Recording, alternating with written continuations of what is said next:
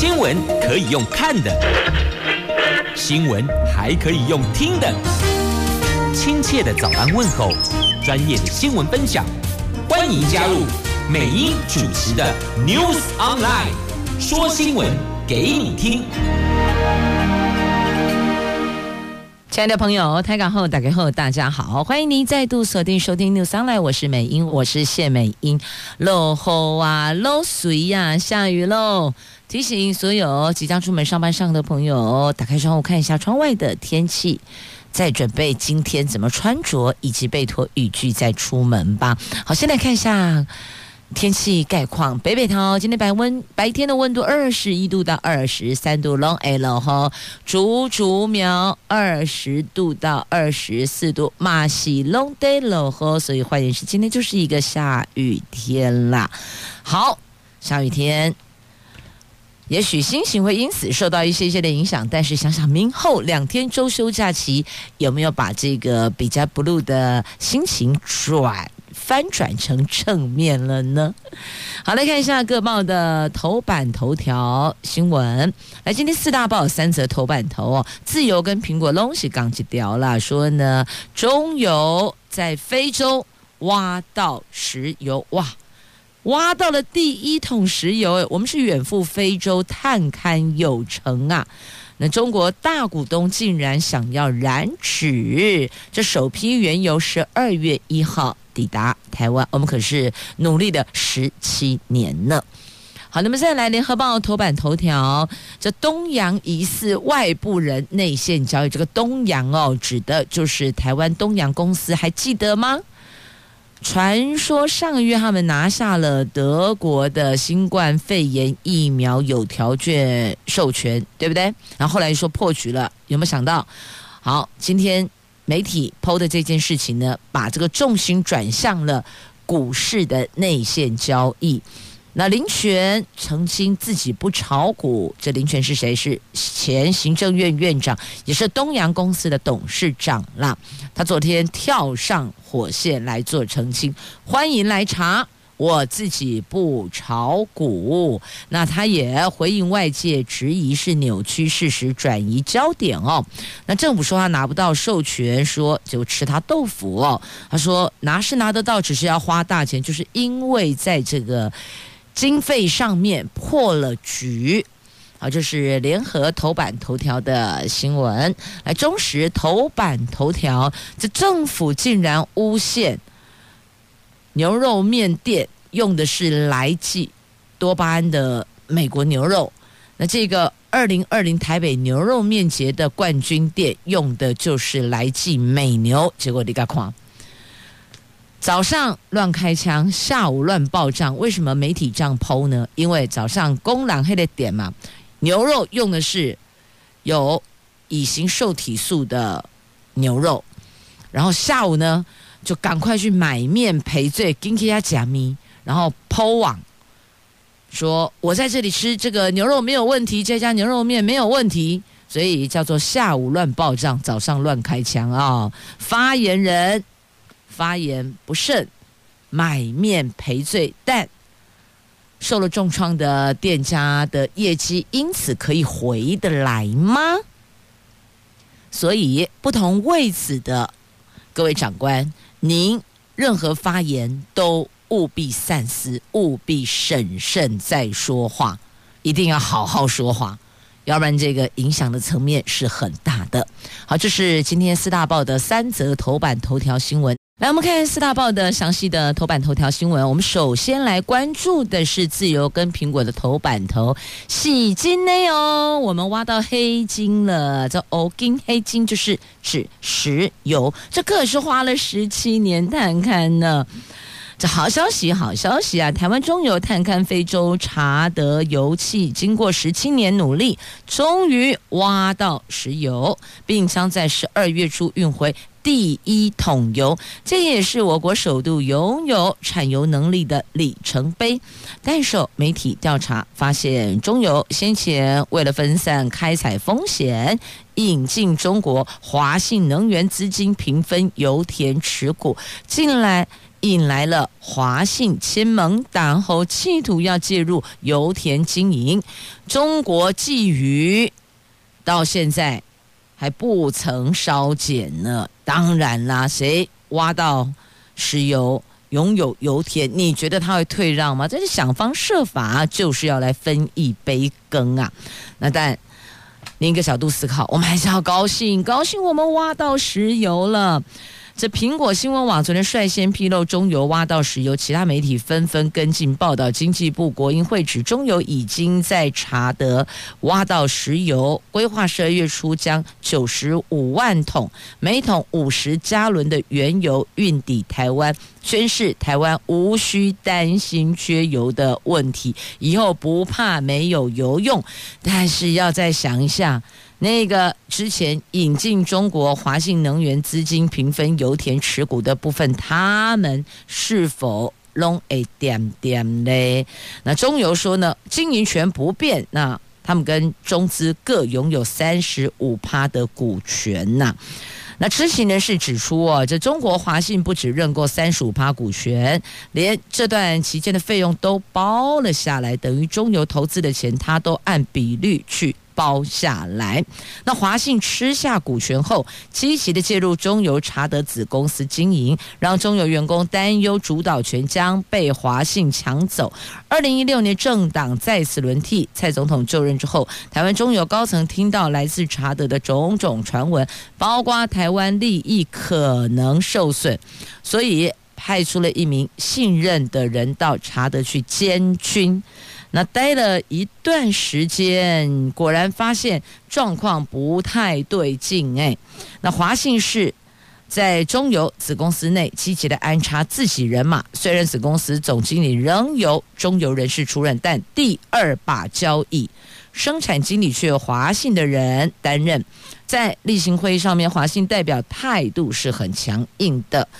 不断的逼迫中油在招标跟采油上加快脚步。那二零一八年就前两年，在一场会议上面，华信就企图让他们属于的中国公司来承包施压中油的开标案呐。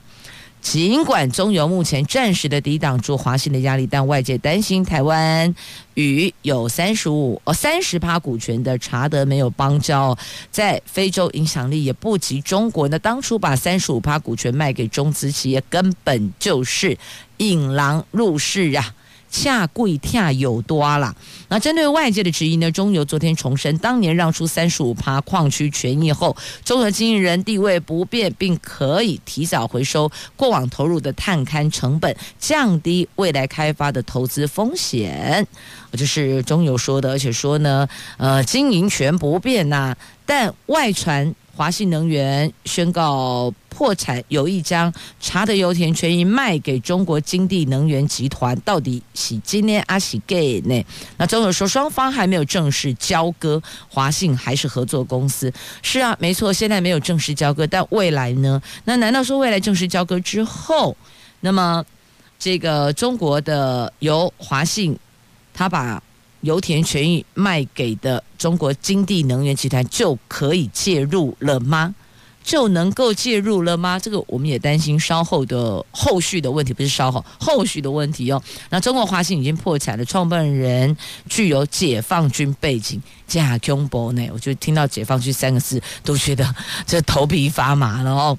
那中油今年。分三九十五万桶，这九十五万桶全部都会运回台湾呐、那中油自营矿区二月试车，三月投入生产。好，这是好消息，喜金呢挖到了黑金啊。好，那么继续我们再来关注的这个是联合报头版头条的新闻，来。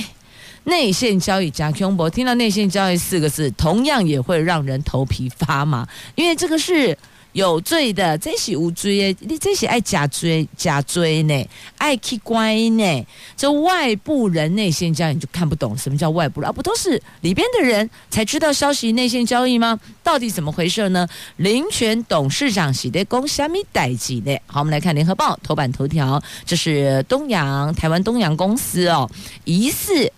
外部人进行内线交易，安尼共你有卡提亚哇哦，因为外传就是。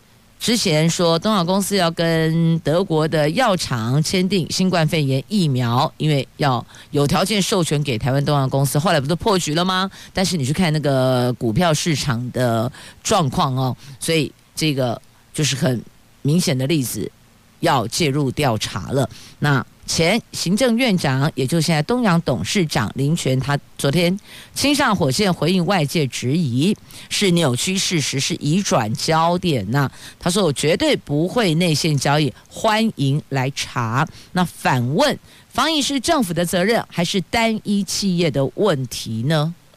但这应该是两件事了哦。有没有内线交易？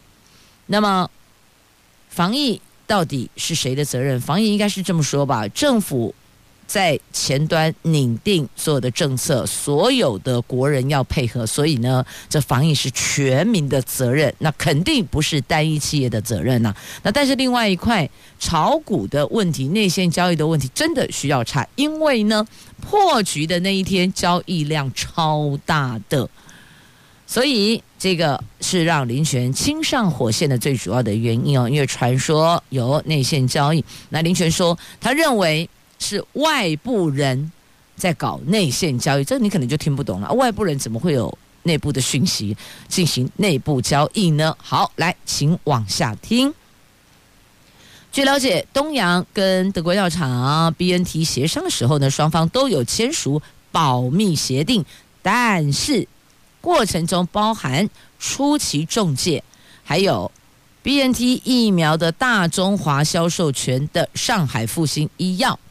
以及后期包括可能要运送疫苗的多家业者，同时也是医院跟东洋洽询自费疫苗可能性，这个都是林权所谓的外部人。所以原来消息这么多人都知道，那因此我想问啊，你们跟 BNT 签保密协定是签一个形式吗？是走一个流程的概念吗？搞了半天这么多人都知道啊。初期中介一定知道吗？那拥有这个 BNT 疫苗大中华销售权的上海复星药也一定知道嘛？那疫苗来了，谁运送？那运送的包瓜，就包瓜要运送的这业者，全部也都会知道嘛？所以其实这个签保密协定应该是。相关人等全部都要签署吧，我是不清楚到底多少人签，但看起来应该是只有东洋公司跟德国的这家药厂签保密协定。那但是这类保密协定刚刚某些好呢，因为这些两种怎样，快要变成公开的秘密了。你说这个讯息到底是从哪一环出去的？那很怪哦，因为那一天破局，交易量超大的哎。破局当天怎么会马上？你至少也要有一点时间，消息走漏风声出去，所以他怀疑就是知情的外部人进行的内部交易呀。来继续，我们关注在今天中时头版头条新闻，而联合放在头版下方，苹果放在内页，自由都要垂跨买呀哈。好，来看一下，这个是中时头版头的的行政院发言人吴宪。台北牛肉面节冠军店家用的牛肉是含有瘦肉精的牛肉，那结果下午赶快去跟人家买面赔罪哦，因为都唔是安内美。好，这事儿到底是怎么发生的呢？这湖州人家冠军牛肉面用瘦肉精的牛肉，行政院道歉了。这台北市长柯文哲昨天出席行政院会。针对美国猪肉进口的问题，呼吁中央应该要善尽沟通，让地方能够规划因应啊。就没有想到呢，在行政院发言人丁怡铭却大阵仗回应说：“啊，你们台北市办的牛肉面节，今年冠军用的就是含有莱克多巴胺的美国牛肉啊！”啊，你喜的恭喜啊！当场哈、哦、让台北市长柯文哲愣了哈，怎么会这样？没吧，没有吧，应该没有吧？但因为哦。这行政院还用了那个大梗图，就等于说呢，你还去抓了一些这个道具来输出了一个大阪老鼠。你看，二零二零台北牛肉面节冠军用的就是来记美国牛，这下子不得了了。他还做了这个图卡抛出来哟，所以要问的是：阿里有洗干去做图卡，阿里奈某洗干先查证呢？媒体报道都得要有所本，何况你是。公务单位的发言人还是行政院的发言人呢？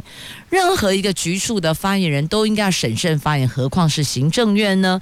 你有空准备这个大梗图来剖、来批评、来抨击，但为什么没有时间去查证这个事情呢？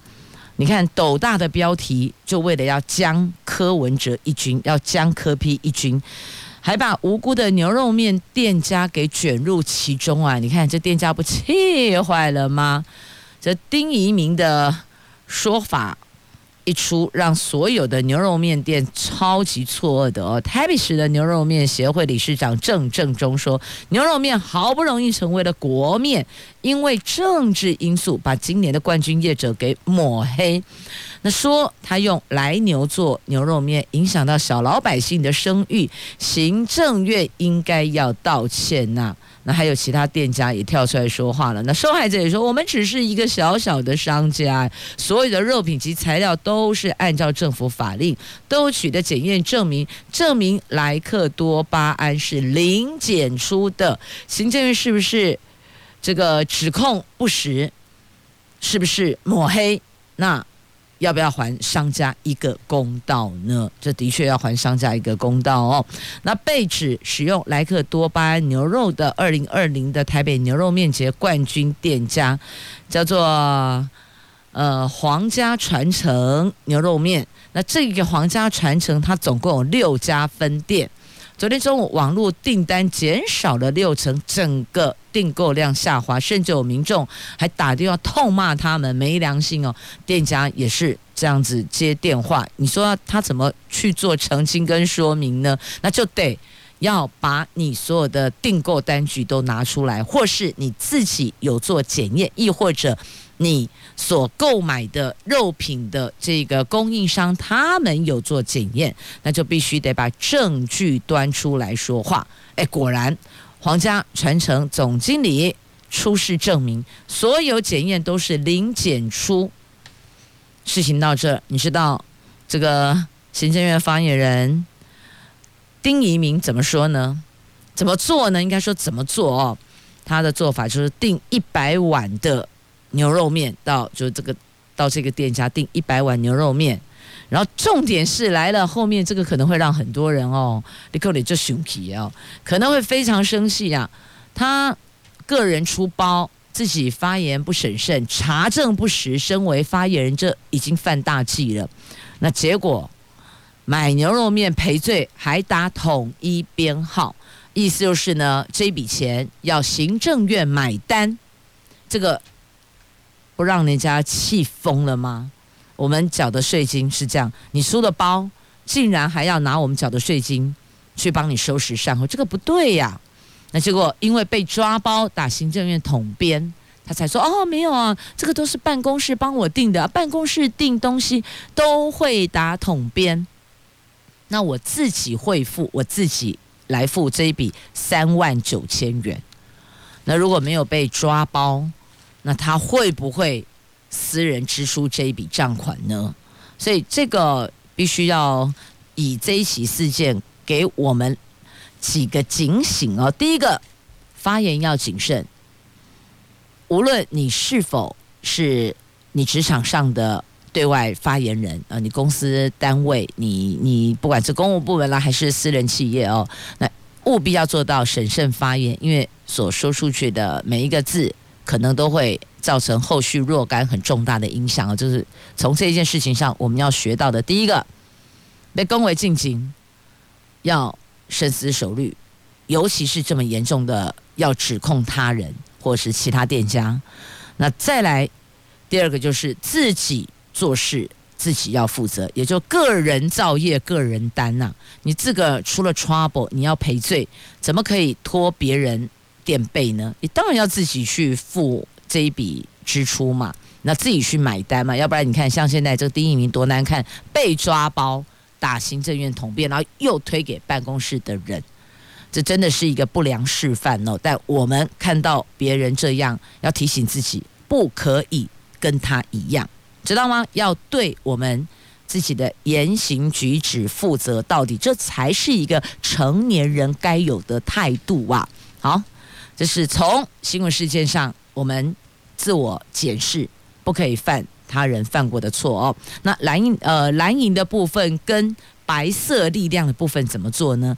蓝银的部分，朱立伦带团来这里吃牛肉面。就等于以实质的行动来支持店家哦。那因为他总共有六家分店呐。那朱立伦选的当然是因为带新北市的蓝营的议员，当然是到新北市的这个新海总店去吃面声援。那么白色力量的黄珊珊副市长呢，他则是周学姐黄静莹一起去吃面，同时还买了一百碗面力挺店家。分五天送，就类似用这样的一个方式，我以实际行动来相挺店家。所以，这个亲爱的朋友，这一起事件多看新闻哦，也可以让自己检视、自我检视，希望能够做得更好，不要重蹈他人的覆辙呀。来继续来关注哈，在今天中时头版下方的新闻，这是呃法务部。有一个行政裁量权，但是如果法官逾越，这个就不妥，而且可能有违宪。这人犯假释以及是否撤销假释，这个都是法务部的行政裁量权。有一名被判无期徒刑的毒贩。假释之后犯罪又回笼，他不服处分，在狱中打官司。最高法院法官黄瑞华以及刑事第一庭成员审理之后，没有交给法务部处理，就直接的下令放人让他出狱，引发了法界热议，是否侵犯了法务部的行政裁量权？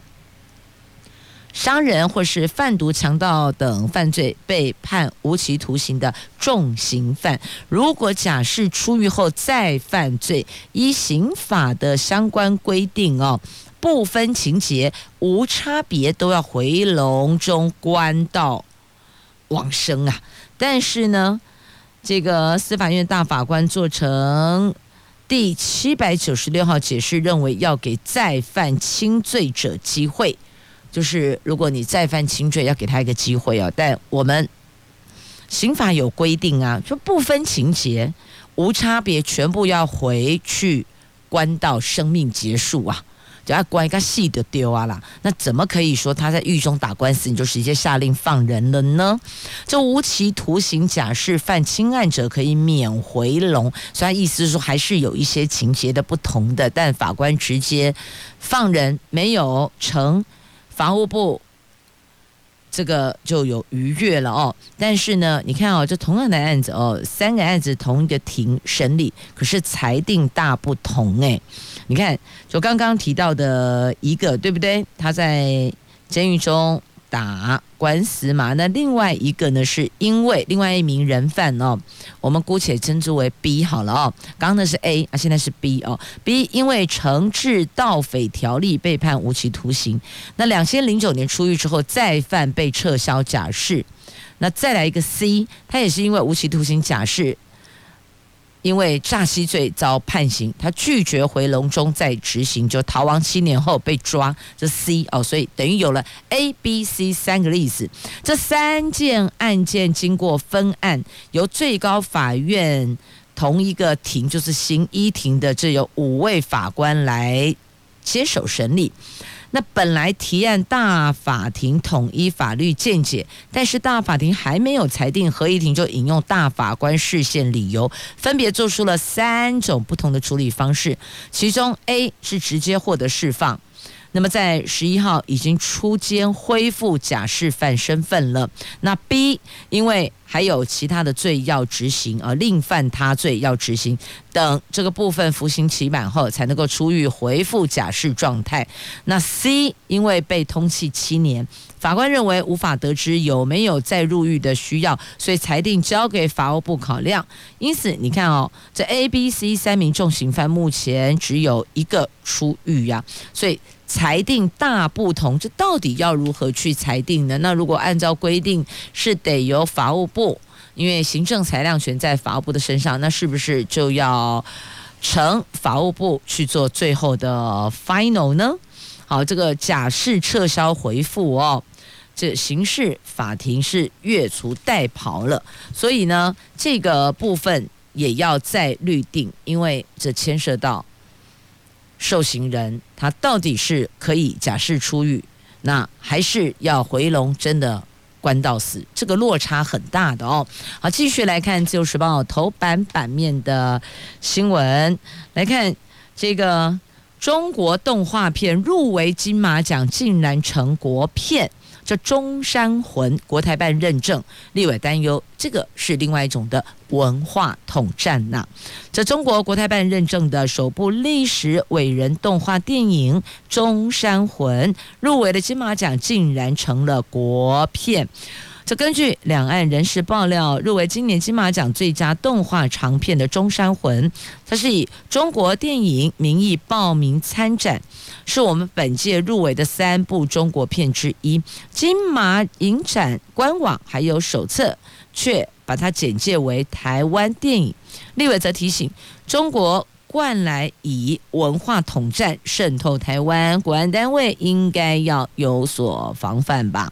那对此，金马奖执委会澄清，该片当初是由台湾制作公司报名，并不是以中国电影公司的名义报名的，因此手册自然是台湾没有刻意隐瞒。而且，无论台湾电影、中国电影、香港电影、新马电影，只要符合竞赛规章的电影，通通都可以报名。我们的金马奖啊，所以并没有说哪一个国家的影片不能来报名，不啦，都可以呀。那中国国台办曾经以“宁台两地共同打造三 D 动漫电影中山魂”为题进行推介。国台办在官网描述，中山魂是台湾知名人士周守训、冯沪祥等人二零一一年五月提出设想、筹划、创作跟制作的重大历史题材合拍电影，也是我国首部历史伟人三 D 动漫电影哦。在得到国家广电总局批复后，南京市跟台湾方面进行洽谈，并签署正式的合作协议。所以，真的要说到底，我们的关系就是一个合作的关系哦。但如果它真的应该要是中国制作的电影，那就不要说是台湾制作，你就一样报中国制作的动漫电影就可以了。因为在金马奖的游戏规则当中，并没有排除。特定国家是任何地方都可以来角逐金马奖，那这样就好了。所以是不是中国，是不是台湾，或许在这点上就没有那么的重要。除非是他挂中国，就不能够参加本届金马奖，那结果就不一样了，就要去追究到底是不是中国动漫。那如果跟中国啦、亚洲任何一个国家啦、台湾都没有关系，其实这就。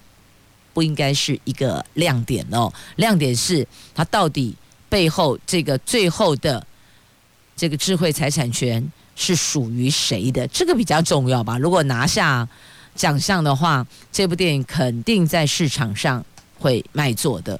那这个时候就要问一下啊，到底以及下郎那样，这个时间点去厘清吧。来继续来关注《自由时报》头版版面还有两则新闻哦，来看一下这个无牌公司烂到废弃物，结果往后查查，背后竟然跟统促党有关系。这中华统一促进党谢选党部主委，同时担任竹联帮报堂的副堂主的这位林姓副堂主啊，他看准了全国各地都有废弃物清理需求，而且这个部分的利润庞大，他就成立了无牌环保蟑螂公司，对外宣称可以代为清运废弃物，实际上则是将废弃物全部烂倒在山区或是农地，严重的危害环境生态。他还涉嫌暴力强租厂房。殴打不配合的业者，那刑事警察局一举破获这个正黑结合犯罪集团，正政党黑就是黑道的意思，正黑结合的犯罪集团，逮捕主嫌等十个人，初步估计这一年多来不法获利将近千万元呐！你看，好可怕，滥倒废弃物在山区或是农地，那有些地主如果不查，最后地主得。负担所有的恢复原状的成本，而且还要吃罚单。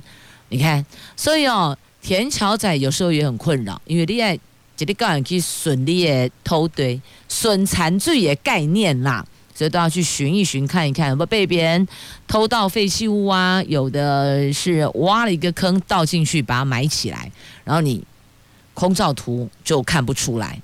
但是如果在动作的过程中被拍到了，那就真相还原。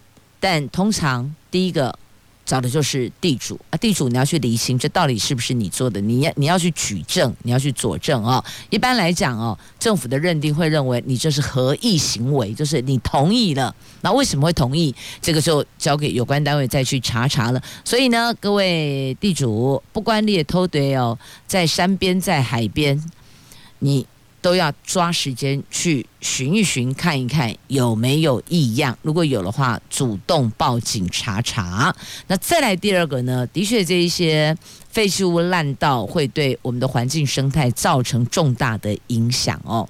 所以大家一起来为环保尽一份心力吧。如果你发现哪些地方有大批的这种废弃物被人家滥倒，就直接举报哦，直接打。这样好，你不知道打哪些电话，你就打市民专线好了。告诉他什么地方有发现有大批的奇怪的那个废弃物哦，倒在这个地方，让政府去厘清真相也是可以的。毕竟哦，我们人总有一天都会两眼一闭、两腿一伸，那这个环境是要留给下一代，一代一代要留下去，等于是一代传一代。我们必须为后代子孙守住这一块，这是我们的责任。我们就是后代子孙的祖先嘛，啊，祖先就是有这个责任，我们要善尽这一块守护土地的责任。好，来继续再来看《自由时报》头版，还有这一则图文哦。我们的 IDF 战机试射万箭弹，可以瘫痪中国东南军备设施呢。这空军第一联队一架编号的一六一三双座 IDF 战机，前天下午在。他们这个双翼哦，就是因为翅膀啦，下方各挂一枚万箭弹。这个万箭弹就是呢，以目视距离这个外极速巡弋飞弹哦，那由另外一架战机伴飞，从台东台东志航基地飞往东南空域实弹射击。返航时左翼下的万箭弹已经发射，所以等于就是说，飞出去的时候。挂了两颗，回来只剩一颗，代表什么？一颗发射了嘛？那近年来在汉光演习、电脑兵推当中，透过射程两百公里的量产型万箭弹，结合雄二一巡弋飞弹的运用模式，已经具备有效瘫痪中国东南沿岸的重要机场。基地以及集结地区的能力，所以说这个是我们台海防卫作战多重吓阻的武器装备之一呀。有没有讲到这里？你有没有觉得好像心里觉得比较踏实一点点了，比较没有那么忐忑了？至少我们也是有能力，政府有能力可以保护我们的。我们讲到这就觉得哦？感觉比较有精神了吗？比较安心的就有精神了。好，那么继续再来看一下台铁的断轨案。断轨案到底后续谁要负责嘞？断滚，台铁局长记过，而吹哨者不罚，就吹哨人不罚哦。那工会肯定惩处是由上而下的。那两位领班功过相抵，司机员则是记功啊。但另外有九个人挨罚。这台铁日前爆出了成功站断轨四十四公分，还让两列车通过，引发了交通部长林佳龙的震怒。那继调查报告上个礼拜出炉指台铁涉及四大缺失外，最新的惩处报告昨天也公布了。除了台铁局长张正元自行处分，给予记过一次，另外还惩处八个人，最重也是记过一次。那两位吹哨者功过相抵，不惩处。那针对台铁局长自行处分，交通部考量没能督导所属落实轨道养护跟抽换，所以给予记过一次的处分呐。好，这是有关断轨案的后续。的确哦，不要老是每次都叫基层的背锅。你们看过？你你有没有仔细看到很多基层第一线的承办人员呢？除了要背沉重的公事包之外，还要背着一个黑色的锅子在卡架平地有垮掉不？这一只黑色的锅子出事的时候，它就现形了；没事的时候，它就是国王的新衣。这样了解了吗？OK，好，所以啊，这个担长官担任长官者应该要有担当。你。必须要能够承担，而不是凡事让下属替你担着来，这踩着所属伙伴的头往上爬的长官不值得人尊敬，了解吗？有担待的长官，有架子的长官才是值得我们敬重的。好，不过官场常都这样了，设好防火墙了，我们也已经是见怪不怪了。但希望这样子的一个状况以后能够有所改善。能够还给基层承办一个公道，我讲的就是公道，因为绝大多数的承办都是长官授意，他照长官指示去做的。所以以前我在节目中常讲啊，记得留下你的保命公文，不是吗？来看一下美国总统大选的后续哦。这之前听到的讯息都是，川普总统可能嗯万领输啊，他在各州打诉讼。但现在传出他可能会再战二零二四，你看再战二零二四，这个意思就是说他也许要接受现实了，也许年底就宣布我会再回来，类似这样。那这或许对于接下来美国的政局还有全球的经济都有一定的这个稳定力道了。好，那么再来焦点拉回国内。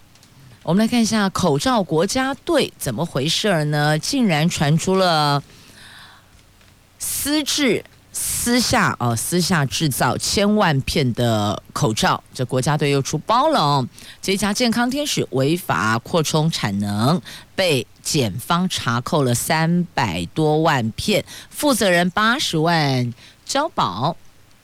那另外有四百多万片已经流入实名制了哦，这国家队口罩国家队卖千万片的黑心口罩啊，原来是这家公司健康天使另辟生产线来伪造医疗口罩牟利。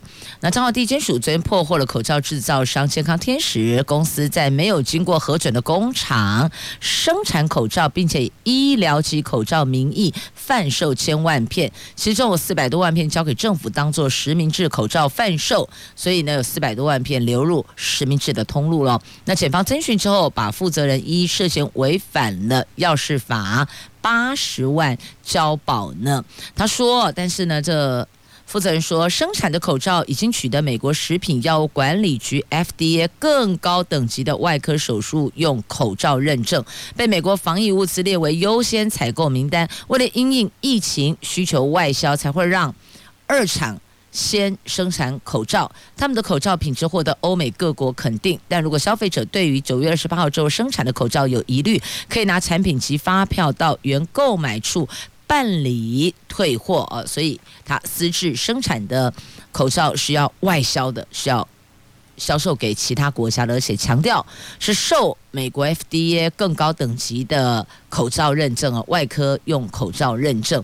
但我们的口罩国家队是否能够这么做呢？是否能够这样外销呢？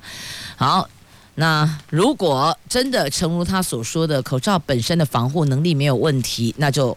不应该叫黑心口罩了，那就应该是他违反政府在这一次疫情所立下的规定，就是违反规定，那就接受该有的惩处，面对司法。但是不是黑心口罩？黑心口罩应该是这口罩根本没有防护力啊！你戴了等于白戴哦，不会的好够，这应该才叫黑心吧？那如果口罩假设，我说假设前提是，正如他说的，真的取得了美国 FDA 的认证是没有问题的，那只能够说他私自。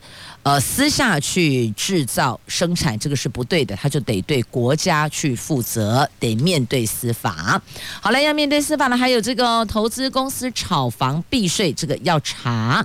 财政部修法防堵没有上市柜股票交易所的也要课税了，所以要当心，要很小心啊。好，来继续，我们来关注哦，这个不是只有衣服会越来越紧。